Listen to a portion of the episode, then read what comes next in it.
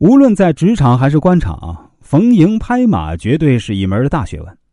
在什么时候拍，于什么场合拍，在什么语言铺垫下拍，是公开拍、直面拍，还是背地拍、间接拍？拍到什么程度，拍成什么效果？甚至根据所拍对象所处环境、性格秉性、官职高低、权势轻重、具体情况的不同而奉上不同的马屁，那都是需要注意的问题。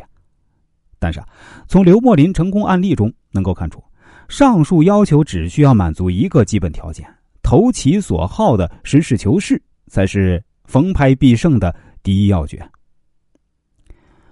另外还有啊，选择政治站位它并不难，难的是甘为孤臣。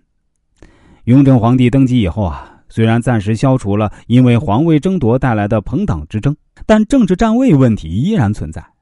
刘墨林作为雍正皇帝钦定的自己人，除了被贴上。自己站位的标签也有着自己站位的政治考虑。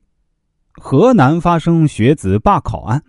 田文镜遭到河南几乎全部官僚的弹劾，连带京中的清流派官员也纷纷上折子弹劾。无奈之下，雍正皇帝派遣了宝亲王弘历和刘墨林前往河南调查。来到河南的弘历和刘墨林，在了解了黄河沿岸百姓明知道黄河不会泛滥，也要举家搬迁的情况以后，弘历到刘墨林说：“田文镜在这儿推行新政，又做的过于操切，怎么能不受到人家的非议呢？”刘墨林回答说：“至理名言啊，王爷。”这说明宝亲王弘历和刘墨林对于田文镜在河南的做法。尤其是其过于操切的新政推行引发的学子罢考是不认同甚至反感的。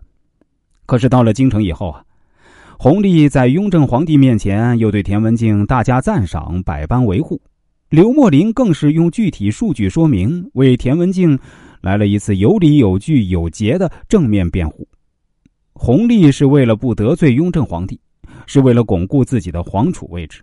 同样。刘墨林也是出于对雍正皇帝的权威维护坚定支持，出于自身政治站位的考虑，在众多弹劾田文镜的朝臣中，清流派领袖刘墨林的科举恩师李福就是最具代表性的一个。